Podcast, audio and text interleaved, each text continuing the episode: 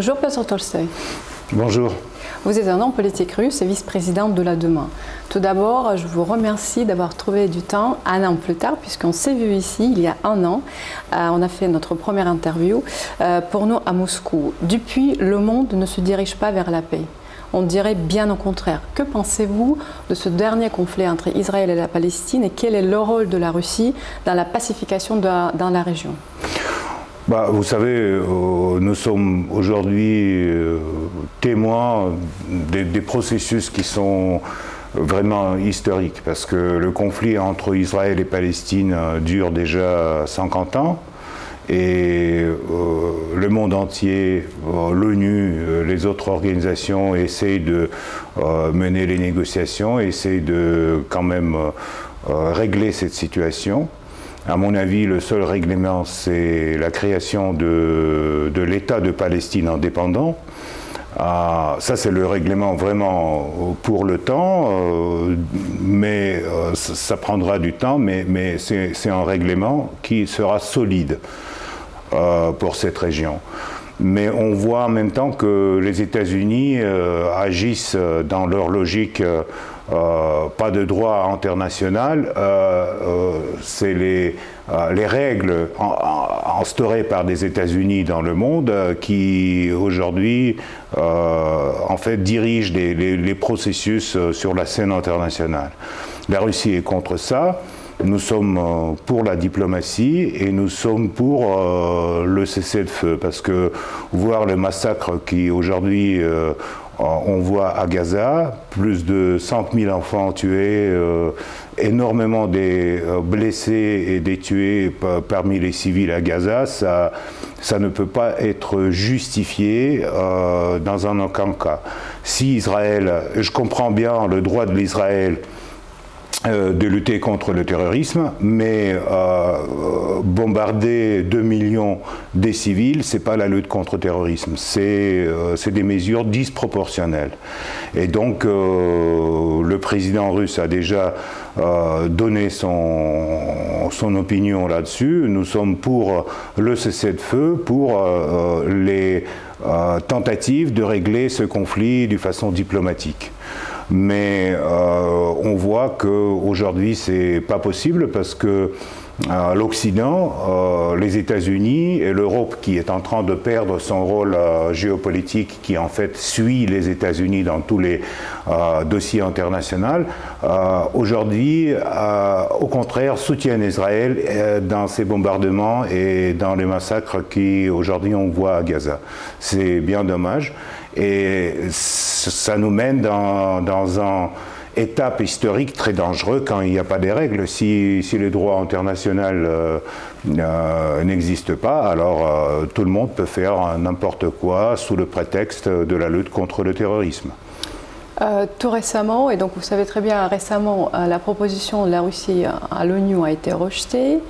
Et quand on regarde ce qui se passe à l'ONU, on a l'impression que c'est une institution devenue institution purement administrative.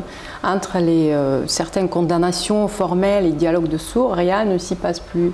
Pourquoi, à votre avis, euh, ce dialogue au sein de l'ONU est paralysé à ce point-là en ce moment? Bah, C'est très simple, parce que l'ONU a été créée après la Deuxième Guerre mondiale, et c'est les pays qui ont gagné cette guerre qui ont créé euh, l'ONU et qui ont entré dans le Conseil de sécurité avec le droit de veto.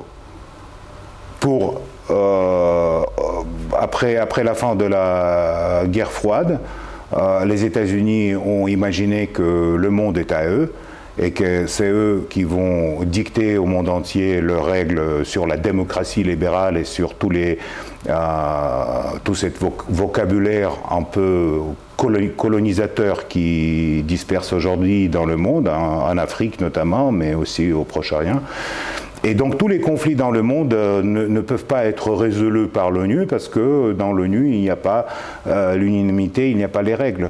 Donc pour réformer l'ONU, alors soit il faut une nouvelle guerre, et les vainqueurs de cette guerre vont réformer l'ONU, soit il faut que euh, les pays occidentaux comprennent que leur, leur temps est passé, que le monde est multipolaire, que bon, il y a d'autres puissances mondiales, il y a la Chine, l'Inde, il y a les pays en train de se développer du, façon. Si les critères sont économiques, c'est une chose. Si les critères sont militaires, politiques, je ne sais pas quoi, c'est une autre chose. Donc il faut, il faut choisir les critères, il faut, il faut bien euh, que cette organisation euh, sorte de cette euh, espèce de rêve léthargique dans lequel il est aujourd'hui. Donc on voit les déclarations, mais quand même, la résolution de, de, la Russie a été bloquée par les Occidentaux, mais par contre, ce qui a voté à l'Assemblée générale, en soutien de Gaza, ça a été voté euh, d'une large majorité. Il y a quelques pays qui sont, qui sont contre toujours. C'est les États-Unis, c'est des pays de l'Europe, mais euh, les États-Unis et les pays de l'Europe, c'est pas le monde entier. Vous parlez justement de l'Inde, euh, des pays du BRICS, puisque là maintenant on a l'impression qu'on a deux blocs. Donc d'un côté on a les États-Unis avec leurs alliés et de l'autre côté on a les BRICS. Comment vous voyez cette confrontation ou évolution plutôt euh, une autre coopération entre donc la BRICS, euh, les pays de BRICS et la Russie? Mais en fait BRICS c'est surtout c'est en alliance économique, c'est pas en alliance militaire, c'est pas en alliance, c'est en alliance économique des pays qui en fait, euh, euh, le monde multipolaire, le respect à des souverainetés des, pays différents, donc le, contraire de la politique actuelle occidentale. Ah, et c'est c'est pas pas que on est artificiellement veut diviser le monde à deux parties, BRICS et, l'OTAN par exemple. Non. En fait, euh, aujourd'hui, il y a Hmm, l'élargissement de BRICS, euh, bientôt ça serait 11 pays euh, qui représentent le deux tiers de PNB mondial.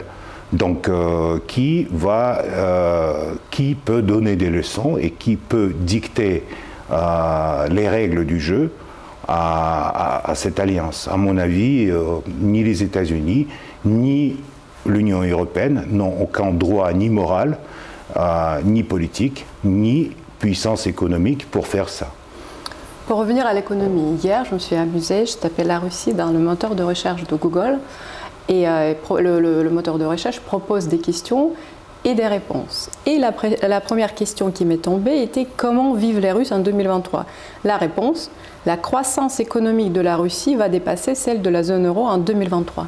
Alors pourquoi les sanctions ne marchent pas? Parce que les sanctions euh, sont illégitimes. Aujourd'hui, il y a 17 000 sanctions contre la Russie qui ont été entendues par euh, euh, l'Europe occidentale et les États-Unis. Euh, et finalement, ça ne marche pas parce que la Russie, c'est le plus grand pays de l'Europe. La Russie, c'est la puissance mondiale. Et la Russie a la possibilité de développer ces relations, non seulement avec euh, les États-Unis et l'Union européenne, mais euh, aussi avec d'autres partenaires, ce qu'on est en train de faire. Par contre, les sanctions tapent sur l'économie euh, européenne. On voit la baisse de PNB en Allemagne, on voit la baisse de niveau de vie en France, on voit les problèmes économiques, surtout dans l'Europe, à cause de l'absence de gaz et du pétrole russe malgré que l'Europe continue à acheter le gaz et le pétrole russe, malgré toutes les sanctions. Mais maintenant, il paye aux Indiens. Donc, Inde achète le pétrole et revend à l'Union européenne. Si c'était le but de sanctions, il est bien abouti, hein, ça, ça c'est bien fait, bien joué. Mais pour les Européens, comme j'ai déjà dit il y a un an, c'est la crise économique qui va euh, taper sur la classe moyenne européenne et qui va changer la configuration économique qui va priver de souveraineté économique l'Union européenne. C'est le prix de suivre les États-Unis dans la politique anti-Russie, dans la politique de russophobie euh, à cause de crise en Ukraine. Justement, j'ajoute, on a récemment euh, invité un intervenant économique, Philippe Béchade, et j'invite nos auditeurs à voir, revoir cette conférence qui a clairement dit que la dette extérieure de la France cette année représente 44 000 euros par habitant. Euh, et c'est pas encore, donc c'est que le début. Euh, pour parler des États-Unis, dans son euh, discours récent, le président russe Vladimir Poutine a dit ouvertement que derrière la tragédie du Proche-Orient se trouvent les États-Unis qui sont bénéficiaires principaux des instabilités dans le monde car ils cherchent à maintenir leur dictature mondiale euh, sous forme de chaos. Citation. c'est ce nouveau monde multipolaire qui fait tant peur aux États-Unis ou c'est la rhétorique anti-russe depuis, toujours? Bah, le monde multipolaire, ça fait peur parce que les États-Unis, à un moment, après la fin de la guerre froide, ils ont imaginé qu'ils sont les maîtres du monde. Et c'est très euh, douloureux de, dire adieu à cette, rêve, à cette illusion. Donc euh, c'est clair que pour les États-Unis, c'est important de maintenir leur industrie militaire à un certain niveau, ce qui a été fait euh, lors du conflit en Ukraine euh, avec l'aide énorme du complexe militaire industriel américain aux Ukrainiens. Ça a remonté les chiffres d'affaires pour tous les grands boîtes de, ce complexe. Aujourd'hui, c'est le Proche-Orient. Regardez ce qu'on est en train de voir, les sommes le Congrès doit adopter pour l'aide à l'Israël et à l'Ukraine ça va euh, réchauffer euh, le complexe militaire industriel euh, des États-Unis, mais aussi de l'Europe. C'est bien, c'est les bénéfices des, des, grandes boîtes en fait. Ça, ça touche les, conflits en fait, ça, touche au cœur à des simples gens. Ça, touche la classe moyenne parce qu'il y a la baisse de niveau de vie. Mais par contre, les grosses boîtes, ils, ils, gagnent énormément de l'argent avec l'armement, avec les missiles, avec tous les contrats, les crédits militaires etc. Donc ça, ça euh, euh, c'est lié avec euh, les besoins du pouvoir, du pouvoir notamment aux États-Unis, parce qu'ils soutiennent un parti démocratique, ils soutiennent les candidats démocratiques pendant des élections. Donc c'est plus ou moins le mécanisme plus ou moins clair. Vous pensez que le candidat républicain va changer quelque chose, puisqu'on est bientôt l'année prochaine, donc les élections américaines, où non, mais mm, je ne pense pas, les, candidats républicains ou les candidats démocrates, il y a, la seule différence, c'est que les républicains, ils, veulent plus se concentrer sur les États-Unis. Ils veulent euh, Great America euh, again. Donc euh, c'est leur, leur, truc, surtout renforcer les États-Unis à, à l'intérieur. Tandis que les démocrates, ils veulent toujours exporter à l'extérieur les valeurs américaines ce qui ne marche pas dans le monde. On voit ça sur plusieurs exemples et ça n'a jamais marché à, partir de la fin de la Deuxième Guerre mondiale. Ça n'a pas marché à Vietnam, ça n'a pas marché en Afghanistan, en Irak, en Libye, euh, ça n'a pas, pas, marché nulle part. Donc euh, l'exportation de démocratie, ça ne marche pas. En fait, ce qu'ils font, c'est aujourd'hui, ils exportent euh, les, les termes, ils exportent les rhétoriques sur la démocratie libérale. on doit jurer à chaque fois, à chaque discours, regardez, les leaders européens, partout dans le Parlement européen, ils doivent toujours jurer pour euh, la démocratie, euh, l'état de droit, tous les, dogmes qui, qui ont été euh, exportés des États-Unis. Mais à quoi ça sert? C'est les mots. On voit que le double standard, que la réalité euh, n'est pas là et qu'aujourd'hui, euh, avec les situations à Gaza, on voit encore une fois l'hypocrisie de l'Europe, l'hypocrisie des leaders européens qui sont devenus vraiment les, euh, les poupées dans, dans, les mains des Américains et qui jurent à, chaque fois, jouent avec, avec tous ces euh, idiomes, mais en fait, euh, qu'est-ce, qu'est-ce que ça veut dire le droit de l'homme? Quand on voit le, massacre de 2 millions de personnes avec les, les bombes aviation, les chars par l'armée israélienne. Qu'est-ce que ça vaut? Donc les doubles standards, tout le monde entier voit que c'est des paroles. C'est en fait le rhétorique exporté par les États-Unis qui a été repris par l'Europe occidentale après la Deuxième Guerre, mais qui, euh, qui n'a rien sous, derrière cette rhétorique. Il n'y a rien.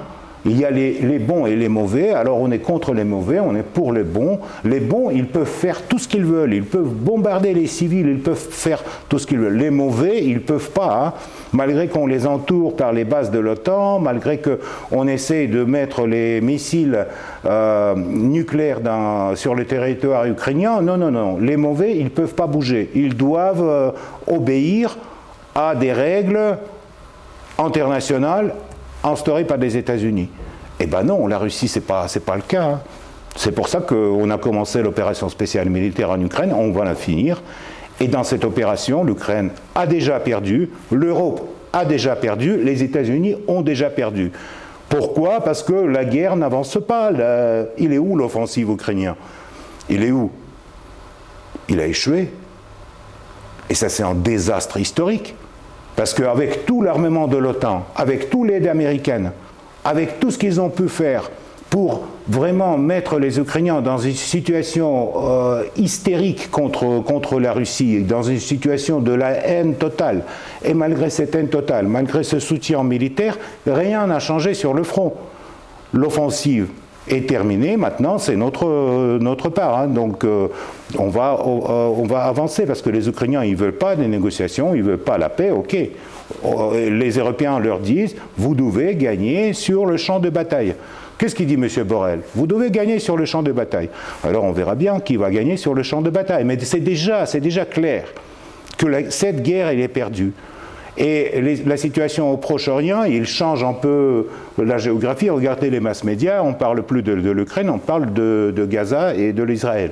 Depuis le 7 octobre, justement, euh, je confirme, euh, tous les regards euh, se sont détournés de l'Ukraine. Bon, parfois, bien sûr, qu'on parle de l'Ukraine, mais pas autant. C'était justement ma, ma, question suivante sur l'Ukraine. Vous avez pratiquement répondu. Où en sommes-nous? J'ai bien compris ce que vous avez dit, mais est-ce qu'on part vers le conflit long gelé en fait. Quel est votre pronostic dès maintenant Puisqu'on est en 20, 20, mois plus tard, après le début de l'opération spéciale, comme vous dites. Bah, euh, personne n'a dit que l'opération spéciale va durer quelques mois. Ça peut durer encore un an, deux ans. Donc on a le but de dénissification et démilitarisation de l'Ukraine. Euh, si euh, personne ne veut discuter euh, les questions de la sécurité de la Russie, la Russie va assurer son sécurité d'une façon militaire avec les, armes dans les mains et donc on va avancer de plus en plus sur le front ukrainien. La Russie est-elle toujours prête au dialogue avec l'Europe? L'année dernière, justement, vous avez dit que la Russie est toujours prête à continuer au dialoguer. Est-ce que ça a changé depuis? Est-ce que quel est le sens de ce dialogue? L'Europe euh, a perdu complètement son souveraineté. Euh, il n'est pas il n'est pas le, sujet de, relations internationales, il ne prend pas des décisions. Donc pourquoi, faire, pourquoi organiser un dialogue avec les Européens? Pourquoi? Pour quel but? Pour euh, prouver que nous avons raison et ils ont tort. C'est eux qui ne veulent pas le dialogue, c'est eux qui entendent des sanctions contre la Russie, c'est eux qui euh, continuent le rhétorique euh, anti-russe dans tous les médias. Donc dans cette situation, le dialogue est impossible. Ils sont nos ennemis en fait. Il faut, il faut être clair, hein. ils sont nos ennemis. Et en dialogue avec un ennemi, c'est possible, mais soit il reconnaît que tu as gagné, et après ça, on commence un dialogue sur, euh, sur le sujet de l'Europe après-guerre. Quelle sera l'Europe après-guerre Où seront les frontières Comment on va régler tout ça Comment on va réformer l'ONU il, il, y a plein de sujets sur le, pour le dialogue. Mais pour l'instant, l'Europe n'est pas prête. On va attendre, on a le temps, on a l'éternité devant nous.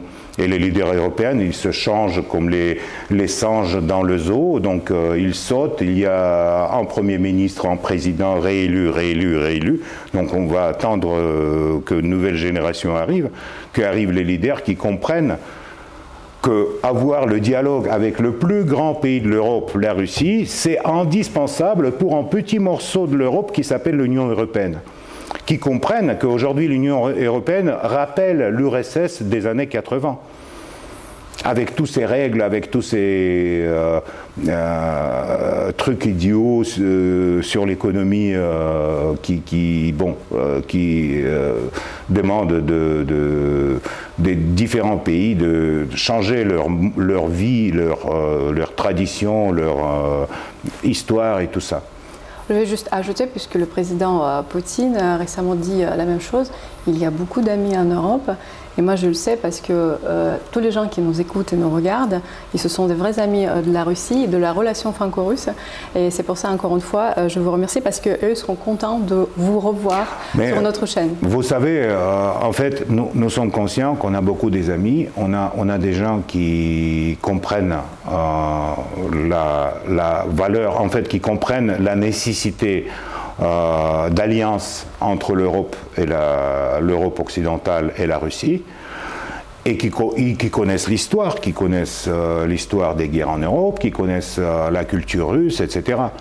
La culture russe et la Russie, ils sont toujours là, hein. on n'est pas disparu de la carte. Mais en fait, aujourd'hui, dans, les sociétés occidentaux, on impose aux gens qui aiment la culture russe, qui aiment la Russie, on, les impose de euh, condamner la Russie, de sortir avec un drapeau ukrainien, de euh, faire des discours en faveur de l'Ukraine. On comprend tout ça. Mais euh, cette situation, il n'est pas normal. C'est pas normal ni pour la démocratie, dont on parle beaucoup en Europe.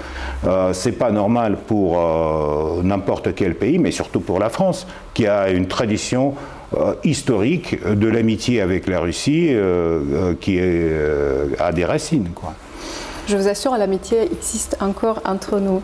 Pour revenir à Zelensky, le journal Time a récemment écrit que le président ukrainien est très déçu par ce qui se passe, puisqu'après sa dernière visite aux États-Unis, elle a été déçue par les réactions de, l'Europe et des États-Unis en même temps, puisqu'il voit très bien qu'il est un petit peu lâché euh, mais vous dites que l'Ukraine n'est toujours pas prête à la négociation. Qu'est-ce qui finalement peut vraiment le convaincre à se mettre à négocier avec les Russes?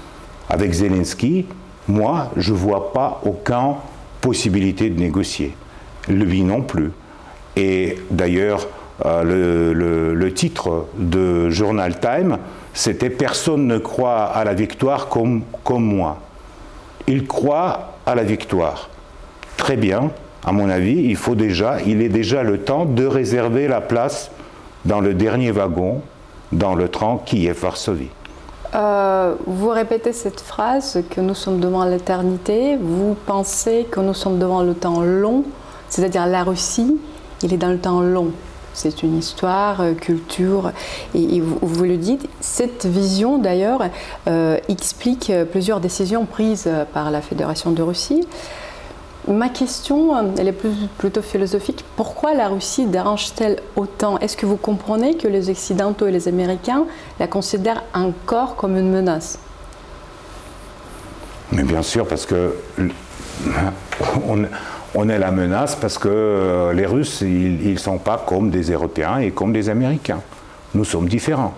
Mais les Américains et les Européens, ils ne donnent pas des leçons à des Chinois, par exemple, parce qu'ils ont les yeux comme ça. Et les Russes, ils n'ont pas les yeux comme ça, donc on peut leur donner des leçons. On a, regardé tout ça pendant les derniers 30 ans, cela suffit. Et on a le temps devant nous parce que euh, le plus grand pays de l'Europe peut se permettre euh, d'avoir des 17 000 euh, sanctions et développer l'économie et développer en fait augmenter le niveau de vie de la population dans le pays, malgré toutes les tentatives de nous empêcher euh, de la part de l'Europe euh, et des États-Unis. On s'en fout. On va attendre que les Américains vont demander des négociations. Il faut que vous compreniez que ce n'est pas l'Ukraine, ce n'est pas l'Union européenne, c'est les États-Unis qui doivent demander des négociations c'est eux qui ont commencé les sanctions, c'est eux qui ont commencé la, toute cette euh, russophobie totale dans le monde entier. Et donc pour finir avec ça, c'est à eux euh, l'initiative. Merci Piotr Joste pour ce dialogue. J'espère que la prochaine fois, l'année prochaine, quand on va se voir, on va parler de la paix pour de vrai.